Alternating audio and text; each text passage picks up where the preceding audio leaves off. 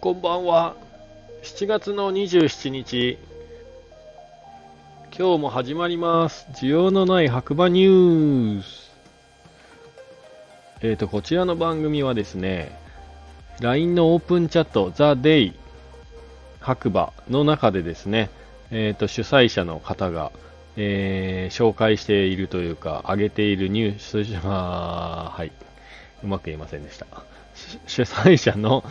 モンクリ佐藤くんがですね、毎日ニュースを上げてくれてるんですけども、それをただただ読み上げるだけっていうね、まあ多少僕の意見とかも入りますけど、基本的にはまあ読むだけという番組になっております。なので、スポンサーは、えー、ザ・デイ白馬オープンチャットになります。ということは、もちろんモンスタークリフにもなってますね。はい、ありがとうございます。ということで、えー、と早速行きましょう。今日のね、天気ということでね、毎朝上げてくれてるんですけども、それは朝の7時現在でですね、白馬村雨で21度ということで、まあ蒸し暑いという感じでしたかね。まあ朝はね、結構降ってたんですけど、最終的には、ま晴れ間が出て夕方、まあ今ね、外出たら、もうすでに道路は乾いていて、どちらかというと涼しい感じで、ちょうどいい感じになってました。はい。恵みにの雨になったんじゃないかなと思います。で、今日のニュースが、えっ、と、2個ですね。夕刊と朝刊、朝刊と夕刊がありまして、まず朝刊の方からいきたいと思います。え1個目、えー本日13時から、もう終わってるんですけれども、えー無料白馬村でサーキュラーエコノミーを学ぶということでね、あのー昨日かな、一昨日かな、まあ、ニュースでね、取り上げられていたやつですね。白馬村でそのサスティナブルな勉強会が、まあ今日から行われていて、今日だけは無料で、あのね、参加できるということで多分書いてあったと思うんですけれども、はい、それがね、今日の終わってしまったんですけれども、13時からね、無料であったようです。はい。行かれた方は、もしね、あの、なんか感想とかあれば、ぜひ、おぜひじゃない、ぜひ教えてもらえればなと思います。すいません、滑舌が悪くて。まだまだ具合がね、良くないんですよ。本調子じゃないというか。で、2個目。えー昨日発表、コロナ陽性のため、唐松山荘が営業自粛へということで、えーと、コロナの影響がここにもね、出てるみたいですね。はい。えーと、お知らせということで、スタッフ数名の新型コロナ陽性が判明いたしました。当分の間営業自粛いたします。予約済みのお客様には大変ご迷惑をおかけしますが、何卒ご理解いただきたいと存じ上げます。存じます。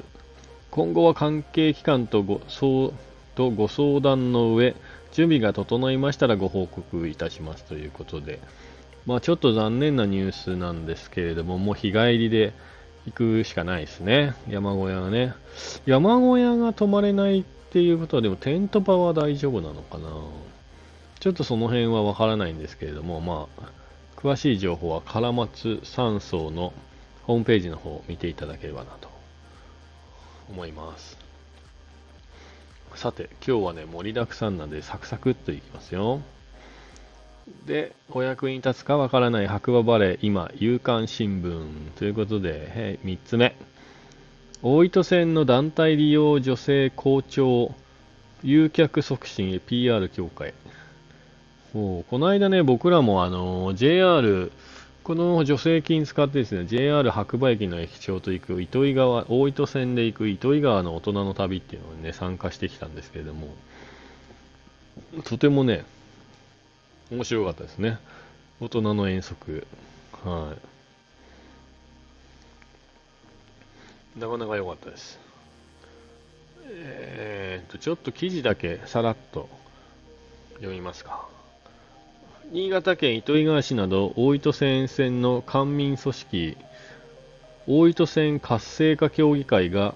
誘客促進のために行っている団体利用女性の件数が伸びている。糸魚川南小谷間の損害問題をきっかけに沿線4子4子孫が女性制度の PR を強化。前年度は新型コロナウイルス化も影響し3件の利用にとどまったが本年度は22日時点で14件に助成する見込み。協議会はさらに PR を強化し観光利用拡大に結びつきたい関係。考えだ。はい。だそうです。うん。そうなんですよ。なかなかね今ね廃線南小谷っていうのはね小谷村長野県なんですけど から糸魚川っていうのは JR 西日本管轄でで南小谷から白馬の方が東日本管轄なんですけれどもその西日本の方がね今ちょっと廃線の噂が流れている中で、まあ、この助成金を使ってね結構なお客様が利用されているっていうことだと思うんですけれども、まあ、僕らもそうなんですがやっぱり普段ね田舎に住めば住むほど車社会になってしまうので逆に逆に公共機関って使いづらいというかね使う機会がね不便なので、減ってきてしまうんですけども、そこをね、なんとか頑張ってね、利用している方もいるので、生活路線としては車ね、乗れない方もいらっしゃるんでね、ぜひ、こう、続ける努力をしてほしいですよね、改善を。やっぱりその、なんだろう、売り上げがないからやめるっていうのは簡単だと思うんですけど、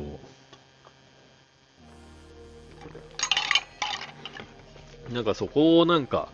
逆に捉えてね、いい方にいけないのかなって思います。ので皆さん、僕も含めてね、あの、利用して盛り上げていきましょう。はい。で、4つ目。白馬駅前コーヒースタンドとのコラボ企画好調なスタート。これニュースなのかな？まあまあまあまあまあ。えーと、このね、今回のオープンチャットとのコラボ企画なんですけれども、結構好調で、えーと、実際クージーの方で、残り9個かな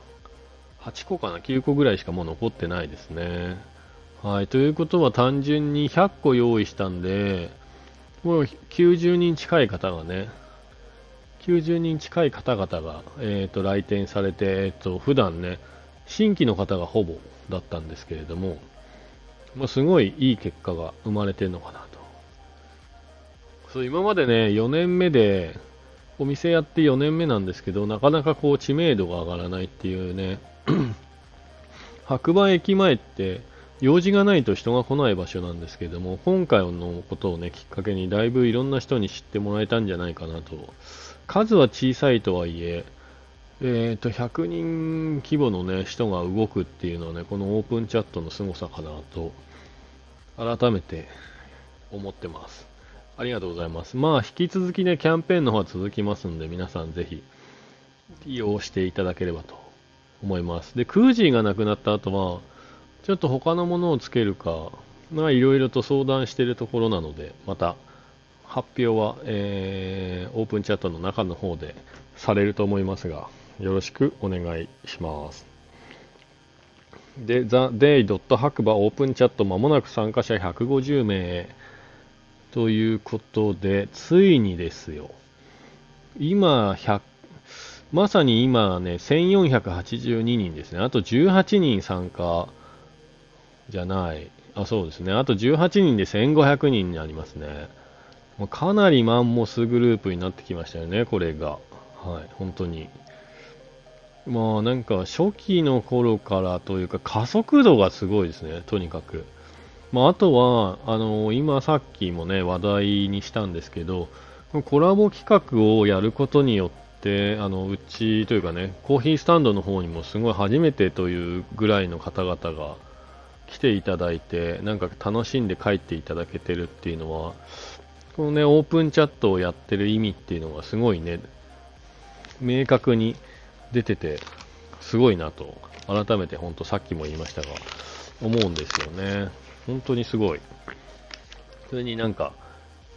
このオープンチャットが好きなのが白馬が好きなのかちょっとわかりませんけど、皆さんのこう熱意というか、うーん、そうですね、この、いや、うまく言えないけど、そうですね。はい。すごいです。なので皆さん、あの、もう少しで1500人、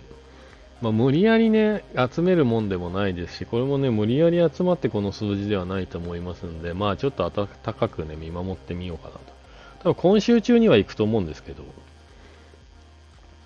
はい、1500人いったらなんかあるんかな。まあ、区切りの数字としては結構いいですもんね。は、あ、まあそんなわけで、えっ、ー、と、今日のニュースはね、以上ですね。はい。で、僕自身のこう話を少しだけさせてもらうと、本当はなんか今日、まあ今ね、具合が悪くて自宅療養中なんですけど、まあ寝てる時にふとね、こう、これ全然話関係ないんで、あの、聞かなくてもいいんですけど、あの、豆苗と貝割れ大根って何が違うんだろうと思ってしまい、なんか悶々としてきて寝れなくなるというね。えっと、そんな朝を迎えたわけですけども、だからそれをね、一応検索して調べたんですけど、まあ、ちょっとここでは割愛しますね。でそれをね、ラジオ放送で くだらないんですけど、まあ、豆苗と貝割れ大根って違うのっていうのをね、放送しようと思ったんですけど、なんかなかなか気力がなく、まあ、この時間帯にね、これを録音しているので、ちょっとだけそんな今日ね、朝のモヤモヤがあったよっていうことを、はい、皆さんにお伝えしようかなと。まあ、そのうちね、録音するかもしれませんが。ということで、また次回お会いしましょう。今日もいい日だ。じゃあまた。またね